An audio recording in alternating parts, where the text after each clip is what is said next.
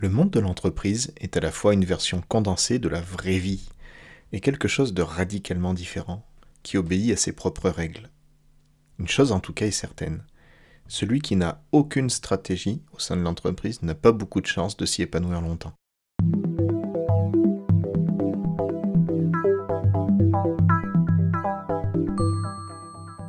Je ne parle pas ici de fomenter des plans machiavéliques, ni même d'être spécialement ambitieux, mais juste d'agir de manière réfléchie. Simplement vivre son truc sans chercher à diriger un minimum sa barque, et la garantie que quelqu'un d'autre la dirigera un jour ou l'autre à votre place. Et dans les stratégies les plus utiles, l'une d'entre elles consiste à constituer des alliances avec quelques interlocuteurs clés.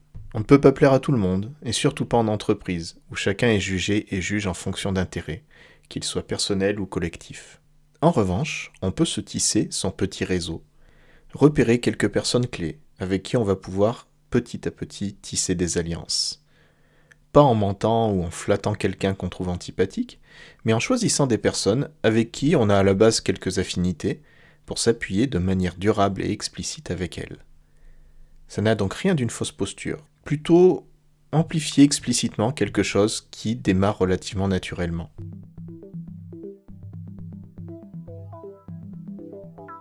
Et puis, pour dire les choses franchement, si vous ne le faites pas, d'autres le feront, et parfois à vos dépens.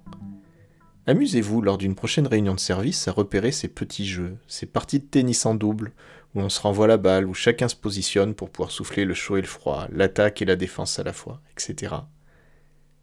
Lorsqu'on fait un entretien ou lorsqu'on négocie quelque chose, il est souvent judicieux d'y aller à deux, l'un jouant l'apaisement, l'autre l'agressivité ou la critique. Mais une alliance, ça va un petit peu plus loin que ça. Une alliance, ça passe par la définition d'intérêts communs. Au lieu de se tirer dans les pattes, et souvent de s'éliminer bêtement mutuellement, une alliance va permettre de consister à jouer carte sur table avec son ou ses interlocuteurs, pour définir des intérêts communs et chercher, autant que possible, à s'entraider lorsque des péripéties arriveront. Encore une fois, cette façon de faire ne doit pas s'apparenter à du complot ou de la manipulation. D'ailleurs, les intérêts communs ne sont pas forcément liés à une conquête d'un pouvoir ou d'un poste. Ça peut parfaitement être des alliances destinées, par exemple, à maintenir, l'équilibre d'un service, ou mettre en avant des valeurs, ou d'autres personnes que soi-même. Les prérequis à une alliance réussie sont bien entendu la confiance en l'autre et le partage de ses intérêts communs. Et aussi bien sûr un aspect humain qui est primordial, ce, ce petit truc de l'ordre de l'instinct qui fait que vous avez senti qu'une telle alliance est possible et que vous avez pu jouer carte sur table. En conclusion, ne vous arrêtez pas à la peur de vous retrouver à la tête d'un grand complot. Une alliance faite sur des bases saines peut à la fois grandement vous servir tout en servant l'autre, et sans autre heure que d'avoir affûté ses armes avant de s'être retrouvé en situation délicate. Mais ça, vous le savez déjà avec nos précédents épisodes sur la pensée de Sun Tzu. À bientôt!